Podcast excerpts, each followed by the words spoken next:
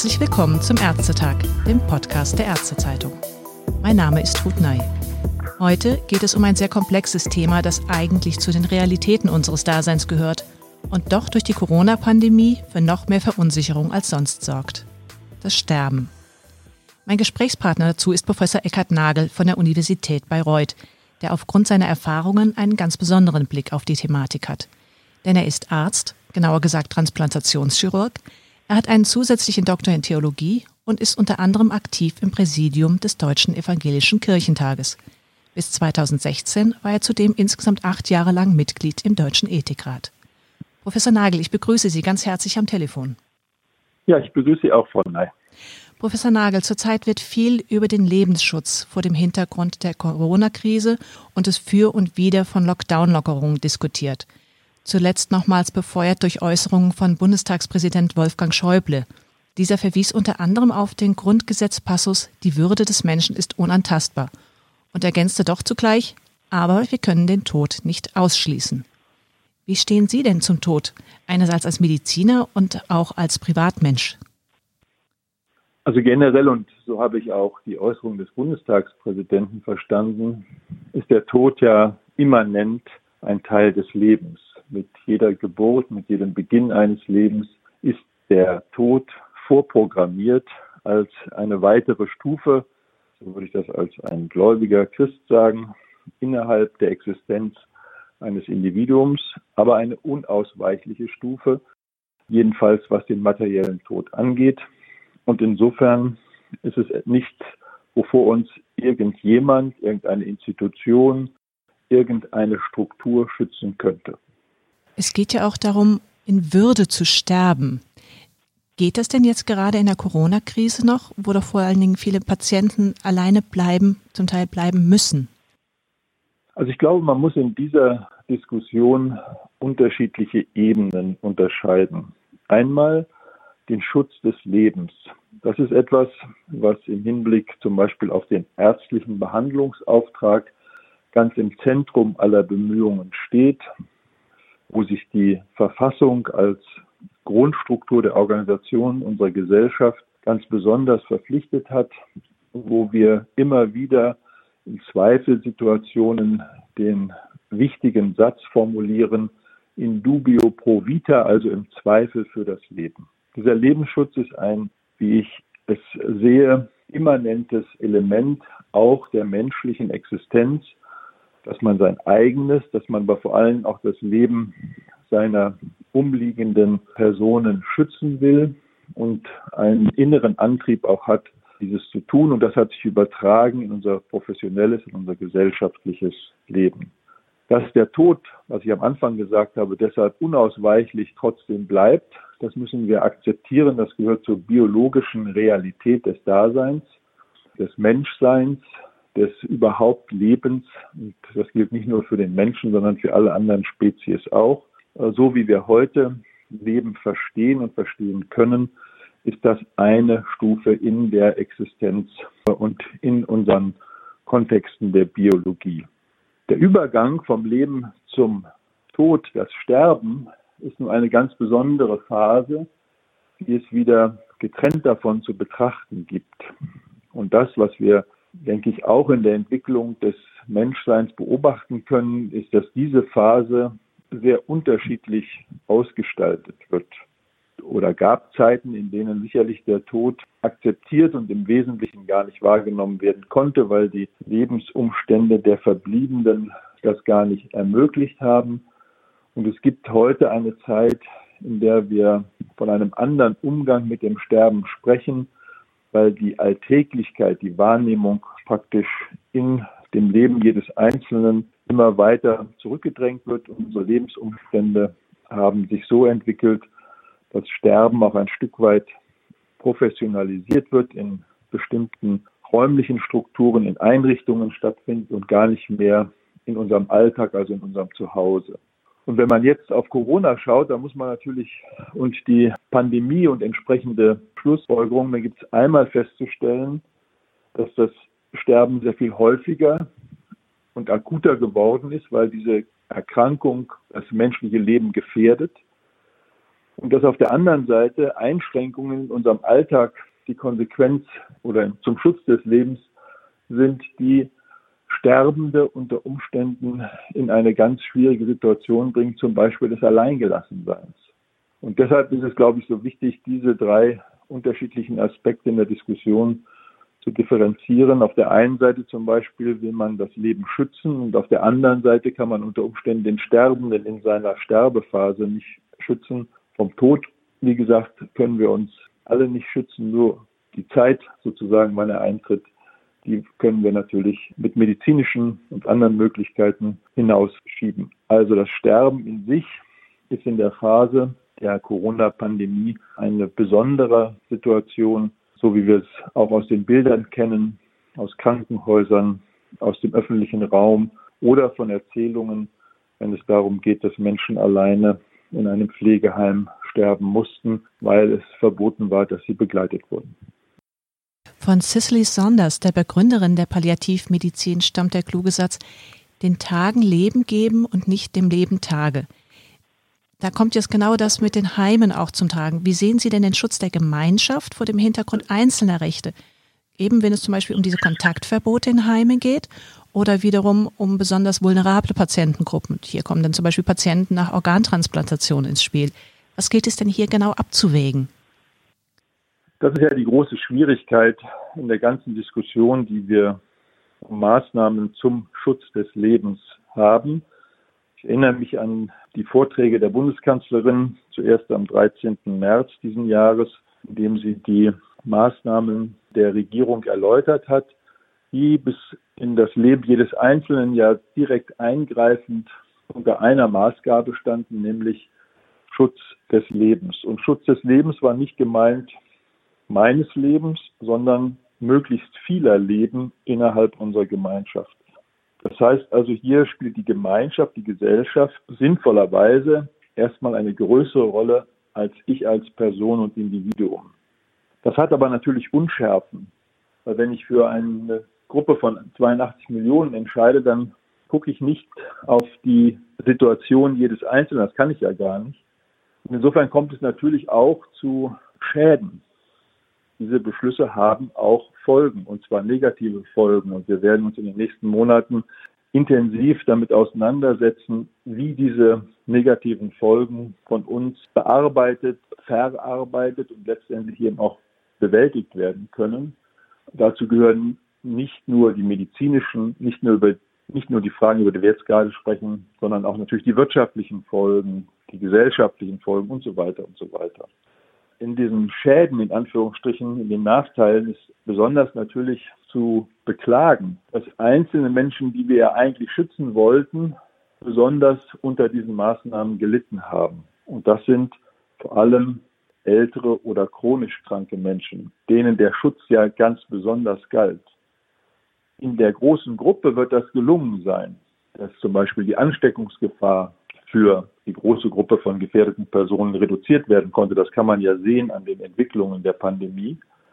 Aber wie gesagt, in Einzelfällen bei Menschen, die ohnehin leicht so krank waren, dass sie in diesen Tagen ohne jede Coronavirus-Infektion gestorben wären oder aber auch die vielleicht aufgrund einer Coronavirus-Infektion jetzt bei vorbestehenden Erkrankungen gestorben sind, die haben die Einschränkung gehabt, dass sie von ihren Angehörigen nicht besucht werden durften. Das halte ich, das hielt ich, das halte ich für einen Fehler, weil natürlich auch Angehörige sich und andere schützen können. Wir haben auch bei anderen Infektionserkrankungen natürlich solche Situationen schon erlebt und Maßnahmen definiert, die man dann ergreifen kann. Das ist uns in der großen Struktur nicht gelungen. Und äh, deshalb bedauere ich sehr, kann aber und akzeptiere auch, dass es so gewesen ist, kann aber auch verstehen, dass es eben zu solchen Situationen gekommen ist, in denen Menschen allein gelassen wurden. Und das ist ein Schaden, der leider nicht mehr wieder gut gemacht werden kann, denn sowohl für den Verstorbenen ist die Situation natürlich so gewesen und für alle Angehörigen bleibt ein Schmerz, eine Unsicherheit, dass das eben tatsächlich auch zu zusätzlichem Leid geführt hat. Und äh, das wird man nicht mehr klären, nicht mehr aufheben können. Sie hatten es ja schon erwähnt, vor allen Dingen zu Beginn der Corona-Krise war der Schutz möglichst vieler Leben als eine der wichtigsten Prämissen herausgegeben worden. Ähm, man könnte natürlich dann sogar noch einen Schritt weiter gehen. Wäre es dann nicht konsequent, zum Beispiel Impfpflichten generell auszuweiten, zum Beispiel auf die Grippeimpfung, um diesen Schutz noch weiter zu erhöhen? Und da stellt sich dann die Frage, was sollte uns Ihrer Meinung nach die Sicherheit vor einer Ansteckung denn wirklich wert sein? Also wenn man jetzt überlegt, waren die Maßnahmen, die wir ergriffen haben, mit den Einschränkungen, die wir auch gerade schon besprochen haben, alle gerechtfertigt, so wird klar, viele waren gerechtfertigt, einige waren überzogen. Ich habe zum Beispiel, betreue ja ein Kinderkrankenhaus, das sich mit transplantierten Kindern und Jugendlichen spezialisiert hat. Und dort waren bis Ende März Kinder, kleinere Kinder unter zehn Jahren mit ihren Familien in der Rehabilitation.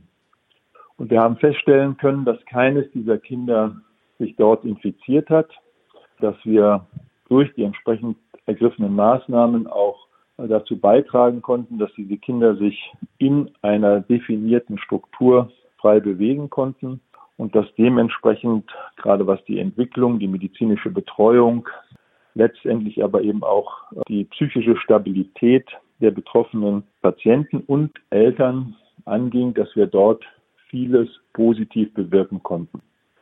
Der Entschluss, alle Krankenhäuser zu spezialisieren nur auf die Versorgung von Corona, hat dann dazu geführt, dass diese Einrichtung auch geschlossen werden musste und sich eben spezialisiert hat auf andere äh, Infektionsfälle.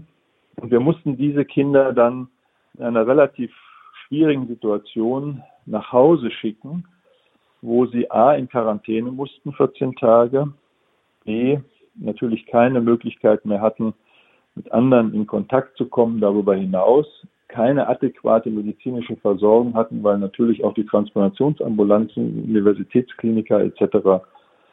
für elektive Patienten oder solche von außen kommend nicht zur Verfügung standen und dementsprechend natürlich die Versorgung schlicht und ergreifend sich verschlechtert hat. Das ist ein Beispiel, deswegen erzähle ich das, wo Maßnahmen dazu geführt haben, dass die Versorgung sich nicht verbessert, sondern verschlechtert hat. Und wenn man jetzt auch schaut, dass wir dann am Ende nur zwei weitere Patienten in dieser Einrichtung betreut haben, die konkret Corona-Probleme hatten, dann fragt man sich natürlich, warum die anderen 50 entlassen werden mussten. Also man kann im Nachhinein natürlich durchaus an einer ganzen Reihe von Stellen feststellen, da waren unsere Maßnahmen zu grob, nicht präzise genug um der Sicherheit willen, der übergeordneten Sicherheit willen. So, wenn man jetzt die Frage anschließt, gibt es Strategien, wo man diese Sicherheit noch weiter erhöhen sollte, dann muss man sofort fragen, was für Einschränkungen muss ich für diese Sicherheit oder manche sagen ja auch vermeintliche Sicherheit in Kauf nehmen. Eines dieser Fragen ist die Frage der Impfung. Natürlich kennen wir von Infektionserkrankungen seit äh, Beginn des letzten Jahrhunderts die Möglichkeit, dass tatsächlich Impfmaßnahmen sehr erfolgreich eingesetzt werden können. Und auch vor Corona war uns allen klar, Infektionskrankheiten sind die häufigste Todesursache weltweit unverändert. Ich sage mal seit Menschengedenken, auch wenn sich die Anzahlen verschoben haben, trotz aller medikamentösen, trotz aller Impfentwicklung. Weil, das ist ein Grundprinzip der Infektiologie, immer wieder neue Erreger auftauchen oder aber Erreger, die wir schon kennen, sich verändern und für den Menschen wieder gefährlich werden. Die Impfstrategien haben hier sehr viel Positives bewirkt. Nehmen wir mal eine Erkrankung, die in den Vor-Corona-Zeiten vergleichbar vielleicht gewütet hat in der Welt, nämlich die Pocken. Die ist durch Impfungen so gut wie vollständig verschwunden. Es gibt keine entsprechenden Entwicklungen mehr, wie wir sie aus der Vorzeit kennen. Und damit schützen wir natürlich viele Menschen, die früher an einer solchen Erkrankung gestorben sind. Ich gehöre in eine Generation, die wurde noch gesetzlich verpflichtend in der Bundesrepublik Deutschland gegen Pocken geimpft. Auch die Tuberkuloseimpfung war zu meiner Geburtszeit noch verpflichtend. Aus den Kenntnissen heraus dass das eine der häufigsten Todesursachen in Europa bis in die 30er Jahre 40er Jahre sogar geblieben äh, war. Also hat man die Möglichkeiten der Impfstoffentwicklung auch genutzt und erfolgreich in manchen Teilen der Welt dann auch diese Erkrankungen reduziert. Dennoch gibt es natürlich auch heute wieder Tuberkulose, sogar zunehmend, eine zunehmende Anzahl von Tuberkulosefällen. Es gibt auch keine Impfpflicht mehr, weil es keine Sicherheitsbegründung mehr gibt, die man zum Beispiel in Deutschland für eine solche Impfung artikulieren könnte. Jetzt haben wir eine Situation, wo die Freiheit des Einzelnen, dass ich über mich bestimme, und der Schutz der Gemeinschaft in der Infektiologie häufig sich ganz nah beieinander befinden, nämlich mein Verhalten, das erleben wir jetzt ja auch in der Corona-Zeit, hat Auswirkungen auf andere. Und wenn ich zum Beispiel infektiös bin, dann kann ich ganz viele andere mit anstecken und damit kommt meinem Verhalten im Hinblick auf den Schutz anderer eine große Bedeutung zu. Und da kann man natürlich fragen, ob ich mich sozusagen impfen lassen sollte, wenn es eine Impfung gäbe, um andere zu schützen. Das kennen wir in der Diskussion zum Beispiel um die Grippeschutzimpfung. Genau. Ich persönlich habe immer wieder dafür plädiert, dass es eine verpflichtende Impfung gibt für Menschen, die auf Intensivstationen arbeiten oder in Dialyseeinrichtungen, weil sie dort mit Menschen zusammenkommen, die an einer Grippe, Influenza-Infektion sterben können. Und das passiert in jedem Jahr auch immer wieder.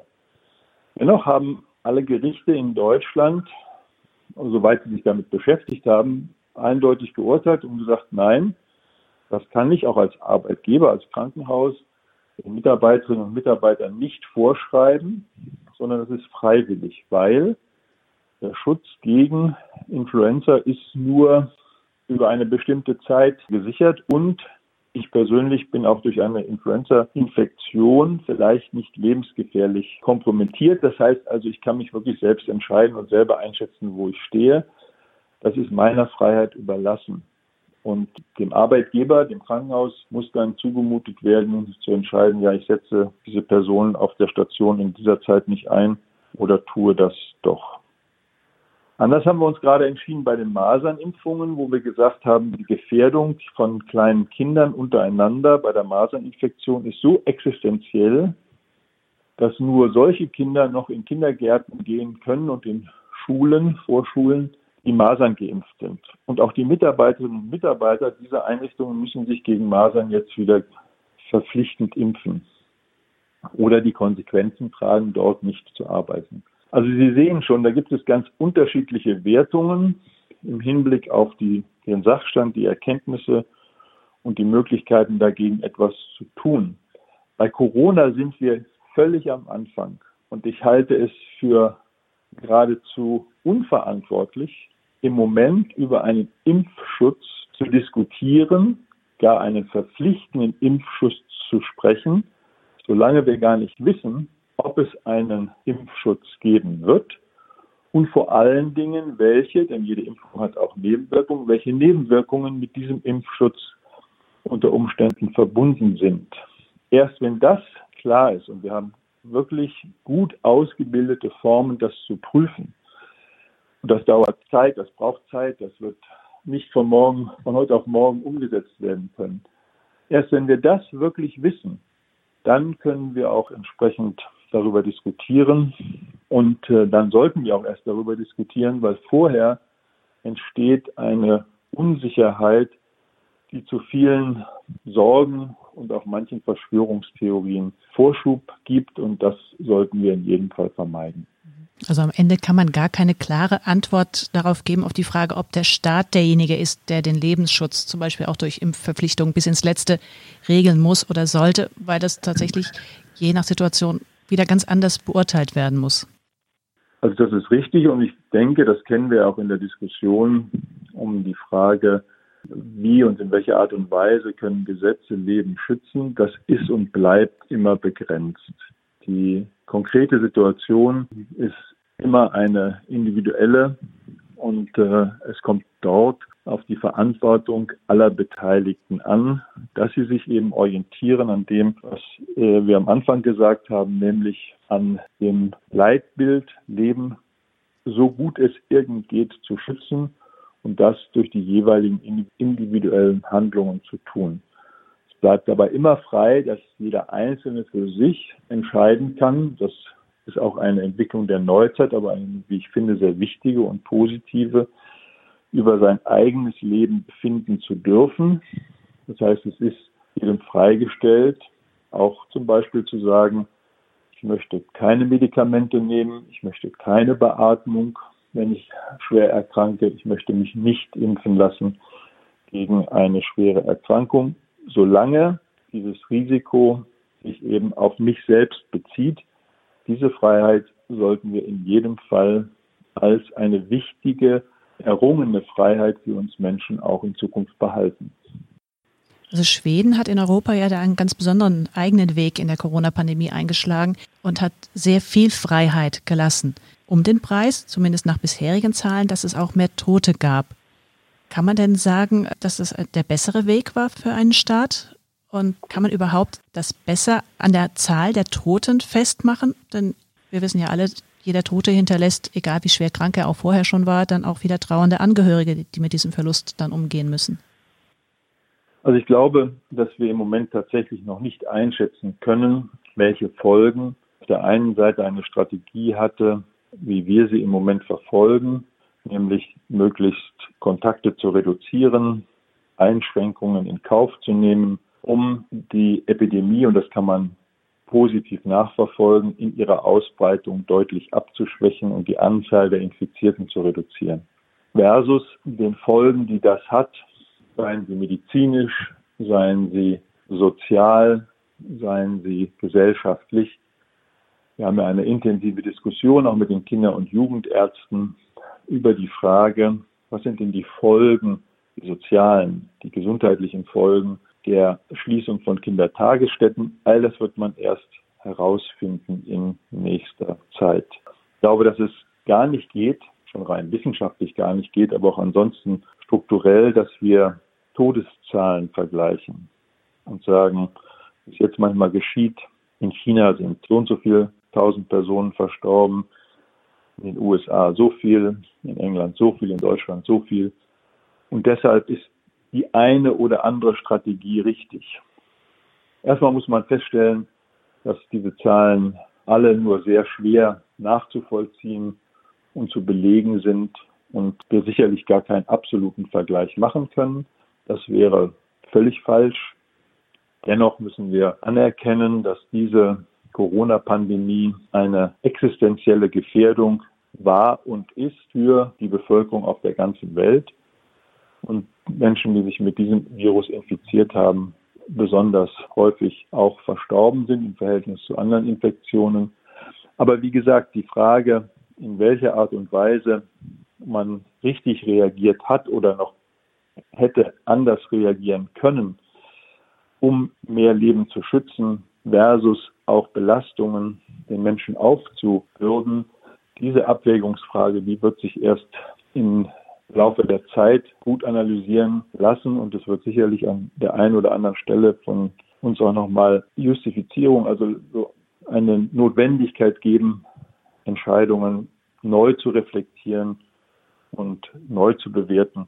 Das braucht jetzt einfach Zeit. In Schweden haben wir eine sicherlich auch im Umgang mit der medizinischen Versorgung andere Situation als in Deutschland, weil wir in Schweden schon seit vielen Jahrzehnten eine medizinische Versorgung haben, die sich nach Prioritäten richtet, also nach Wichtigkeiten und dementsprechend auch die Entscheidung im Hinblick auf den Schutz und die Behandlung von Patienten immer in einem Abwägungsprozess befindet und nicht so absolut, wie wir das formulieren.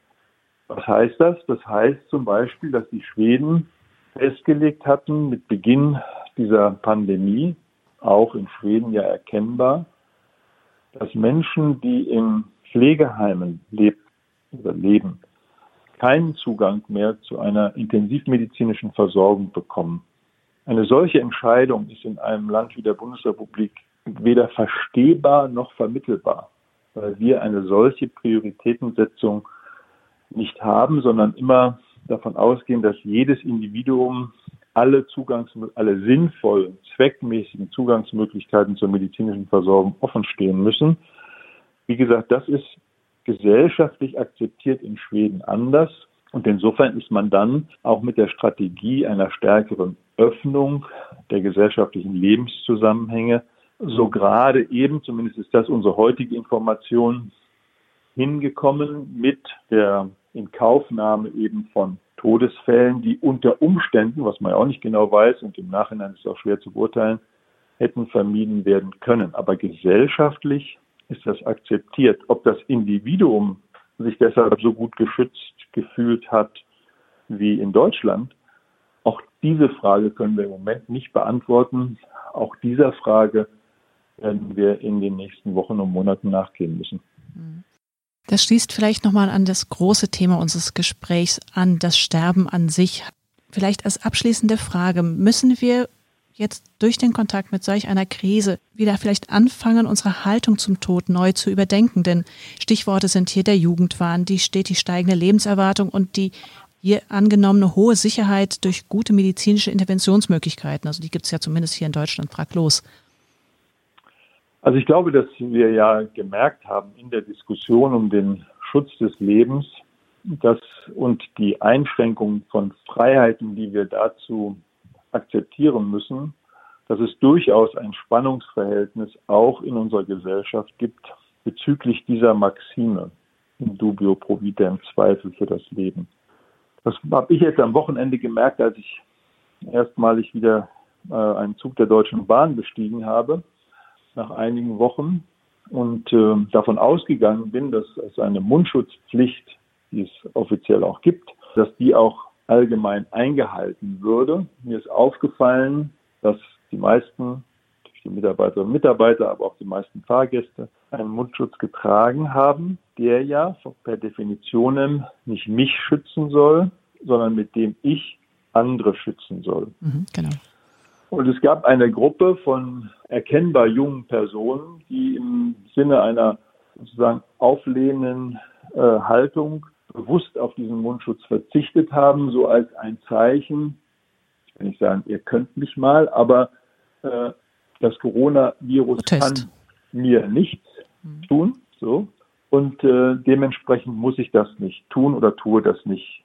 Völlig fehlverstanden, weil die Freiheit bezieht sich ja in diesem Fall nur auf mich, wenn ich tatsächlich akzeptieren würde, ich werde jetzt infiziert der Sinn eines Mundschutzes genau umgekehrt. Das heißt also, wir erkennen hier, dass es gar nicht so leicht ist, wirklich diese Einstellung zum Sterben richtig zu positionieren. Und gerade wenn ich jung bin, habe ich natürlich eine ganz andere Einstellung dazu, als wenn ich in einem fortgeschrittenen Alter bin oder zu einer gefährdeten Gruppe gehöre. Ich habe nämlich dann Fahrgäste auch erlebt, die sehr verängstigt waren, weil dieser Schutz ihnen nicht gewährt wurde und die sich aber auch nicht zu helfen wussten. Und keiner sich so richtig zu helfen wusste, wie gehen wir jetzt damit um, erziehen wir uns in Anführungsstrichen gegenseitig. Also das, glaube ich, ist deutlich geworden, dass wir hier, das ist ja auch in anderen Äußerungen, politisch umstrittenen Äußerungen dann deutlich geworden, auch so eine Art Akzeptanz des Sterbens ab einem gewissen Alter in Kauf nehmen sollten auch das ist in unserer Tradition überhaupt nicht denkbar. Wir diskriminieren nicht nach Alter. Das sollten wir unbedingt auch nicht tun. Und dennoch haben wir diese Diskussion, dennoch haben wir gehört, dass bei der Aufnahme von Patienten in Krankenhäuser mitten in Europa das Alter ein Unterscheidungsmerkmal gewesen ist. Also insofern hat uns diese Corona-Pandemie im Hinblick auf das Sterben und den Tod nochmal besonders herausgefordert und wird das auch in Zukunft noch tun, nämlich in der Frage, gehört zur Würde eines jeden Einzelnen, die uns zugesprochen ist. Und der Bundestagspräsident macht das fest an der deutschen Verfassung. Ich würde das festmachen schon an meinem Menschenbild, wo man davon ausgehen darf, dass eben jeder aus sich selbst heraus begründet eine Menschenwürde besitzt, ganz unabhängig von der Gesellschaft, in der er lebt. Dass also in einer solchen Würde auch integriert ist, dass nicht nur ich mich um mein Leben kümmern muss, sondern auch das Umfeld, meine Gemeinschaft, in der ich lebe, am Ende den Lebensschutz besonders hoch wertet und ich nicht wie auch immer geartet, dazu einen persönlichen Beitrag leisten muss. In der Gemeinschaft, das ist klar, das ist in einer Teil also sozusagen der Infektionsepidemiologie in einer Gemeinschaft, muss ich aber natürlich mich auch so verhalten, dass ich das Lebensrecht und die Lebensmöglichkeit anderer nicht einschränke. Und äh, auf diesem Niveau jetzt praktischer Diskussion, glaube ich, sind wir angekommen, dass wir lernen, wieder diese beiden unterschiedlichen Betrachtungsweisen nebeneinander zu stellen und so zu justieren, dass wir als Gemeinschaft damit leben können und jeder Einzelne, der auch das Gefühl hat, er ist in gewisser Weise eingeschränkt, sich dem so gut es geht eben anpassen wird können. Ein gutes Schlusswort. Vielen herzlichen Dank für das Gespräch. Sehr gerne, Frau Nein.